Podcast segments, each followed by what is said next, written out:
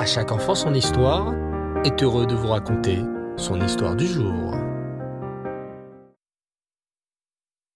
Bonjour les enfants, vous allez bien?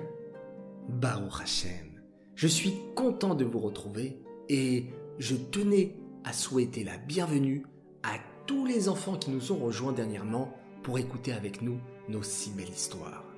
Alors, dans notre paracha de la semaine, la parachat Shelach, Hachem nous donne la mitzvah de porter les titites, comme il est écrit Vehaya lachem les titites, item oto.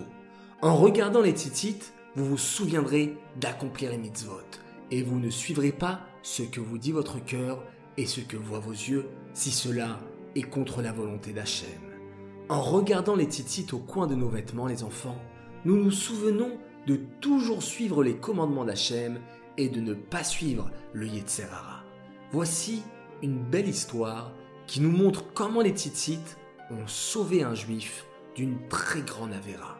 Écoutez attentivement. Le rabbi choix de Belz recevait régulièrement des chassidim pour leur donner des brachot et des conseils. Un jour, un homme nommé Yosef entra dans son bureau. Il avait l'air particulièrement triste et tourmenté. Mon fils unique, David, se lamenta-t-il, que j'aime plus que tout, est devenu ami avec des jeunes gens non juifs qui se comportent mal et qui traînent dans les rues.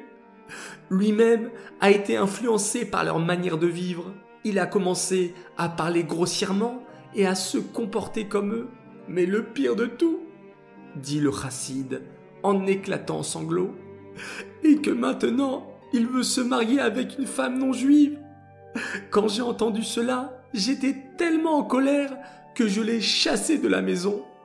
Mais maintenant, je regrette ce que j'ai fait et je me demande si j'ai agi comme je l'aurais dû. Rabbi, je vous en supplie, aidez-moi.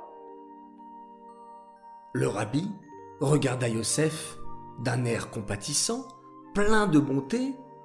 Il dit Effectivement, il ne fallait pas le chasser de la maison. À partir de maintenant, il faut que tu sois très gentil avec ton fils. Ramène-le à la maison et essaie de le convaincre de venir me voir. Yosef rentra chez lui et se mit immédiatement à chercher son fils dans les rues de la ville. Quand il le trouva, il n'en croyait pas ses yeux. Son fils unique, qui avait quitté la maison avec de beaux habits, fier et insolent, avait maintenant l'air misérable. Ses vêtements étaient sales et déchirés. Son visage était fatigué. Il dormait dans la rue, loin du confort de la maison. Yosef prit David par la main. Viens avec moi, mon fils, lui dit-il. Il suivit les conseils de son rabbi et se comporta avec son fils de la meilleure manière possible. Il lui servit de bons plats, discuta chaleureusement avec lui et lui acheta de nouveaux habits. Bien entendu, il ne dit pas un mot à propos du mariage prévu avec la jeune fille non juive. Quelques jours plus tard, Yosef se tourna vers son fils et lui proposa David, j'ai l'intention de me rendre chez le rabbi de Belz. Voudrais-tu venir avec moi? David qui avait vu tous les efforts que son père avait faits pour le rendre heureux, décida à son tour de lui donner de la satisfaction. Il décida de participer au voyage et de se rendre lui aussi chez le rabbi de Belz. Durant le trajet, ils évoquèrent le mariage prévu avec la femme non juive. À ce propos, papa, affirma David d'une voix forte et déterminée, rien ni personne ne me fera changer d'avis. Il n'y a pas à discuter. Même ton rabbi ne réussira pas à me faire revenir sur ma décision. En arrivant à Belz, Yosef et son fils entrèrent chez le rabbi. Le rabbi s'adressa à David avec amour et chaleur. Au bout de quelques minutes, David ressentait une grande confiance envers lui. Au cours de la discussion, le rabbi au choix de Belz sortit de son tiroir un talit katan tout neuf, un tzitzit blanc comme la neige. Magnifique les enfants. Porte ce tzitzit, en dessous de tes vêtements, conseilla-t-il à David. Tu fréquentes souvent des personnes peu recommandables et tu risques de te trouver en danger. Ce tzitzit te gardera et te protégera du danger.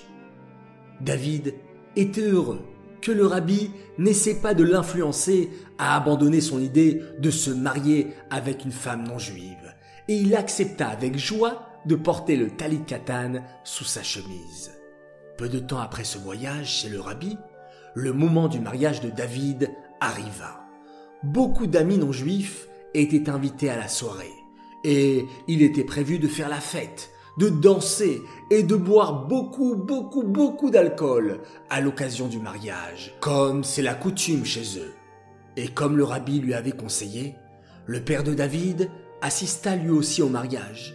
Il était assis seul à une petite table qui avait été préparée spécialement pour lui, et il regardait tristement les gens faire la fête. À la tête de la table, son fils était en train de boire de l'alcool, de se saouler comme ses nouveaux amis. Comme il était ivre, il avait de plus en plus chaud et il retira sa veste. Ensuite, il enleva son boléro. Puis, comme il avait encore chaud, il ouvrit sa chemise et finit par l'enlever elle aussi. À ce moment, toute l'assemblée put voir son tzitzit. Oui, le marié portait un talit katan tout blanc en dessous de ses vêtements. Regardez, cria l'un des invités. C'est un habit juif, n'est-ce pas? Le marié porte un vêtement de juif. Le marié est juif se mirent à crier plusieurs personnes en même temps.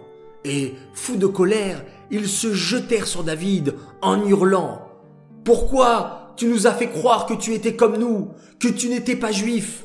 Comment as-tu osé nous cacher le fait que tu étais juif? Plusieurs invités et des gens de la famille de la mariée se jetèrent sur David et le rejeta de la salle du mariage. Il comprit alors que les personnes qu'il considérait comme ses amis n'étaient en réalité pas de vrais amis. Et il ne revit plus jamais sa fiancée non juive.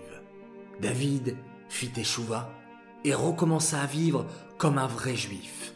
Il se remit à étudier la Torah et à accomplir les mitzvot grâce au tzitzit, les enfants. David fut sauvé d'une grande avéra et revint vers le chemin de ses pères. Il vécut heureux toute sa vie comme un bon juif. Il épousa par la suite une femme juive et n'oublia jamais que la mitzvah des tzitzit l'a protégé du pire à un moment où il en avait réellement besoin. Nous pouvons apprendre de cette histoire, les enfants, la grande mitzvah et la grande importance de se vêtir, pour nous les garçons, d'un tzitzit katan en dessous de nos vêtements. Les filles, par contre, vous n'avez pas besoin de mettre de tzitzit car vous êtes déjà de grandes sadéquettes et des filles de grande valeur. Et Hachem vous aime beaucoup. J'aimerais dédicacer cette histoire pour le Mazal Tov et l'anniversaire de Menachem Mendel Amram qui a fêté ses 5 ans et qui a fait son Arnasat Reder cette semaine. Un grand Mazal Tov également à sa sœur Menoucha qui fête ses 7 ans cette semaine.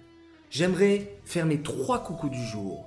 Premier coucou pour Reuven Benayoun qui m'a envoyé une photo extraordinaire de la fête du Sidour de son école. Tu es beau et merveilleux. Et je fais un petit coucou à tes frères Aaron, Lévi, Mendel et Yosef. Un deuxième coucou pour Anaël Guémara et Sarah Yael Oudé qui adore les histoires de À chaque enfant son histoire. Vos parents sont très fiers de vous. Et enfin, mon troisième coucou pour Hanele et Rifki Pinson de Nice. Tate et Momi sont très fiers de vous et de tous les efforts que vous avez fait cette année. Bravo encore pour votre magnifique spectacle de l'école. Voilà les enfants, j'ai eu un grand plaisir à partager cette nouvelle histoire avec vous. Je vous souhaite une bonne soirée une très bonne nuit et on se quitte tous ensemble en faisant un magnifique schéma Israël. Laila Tov et à demain Bezrat Hashem pour une nouvelle histoire.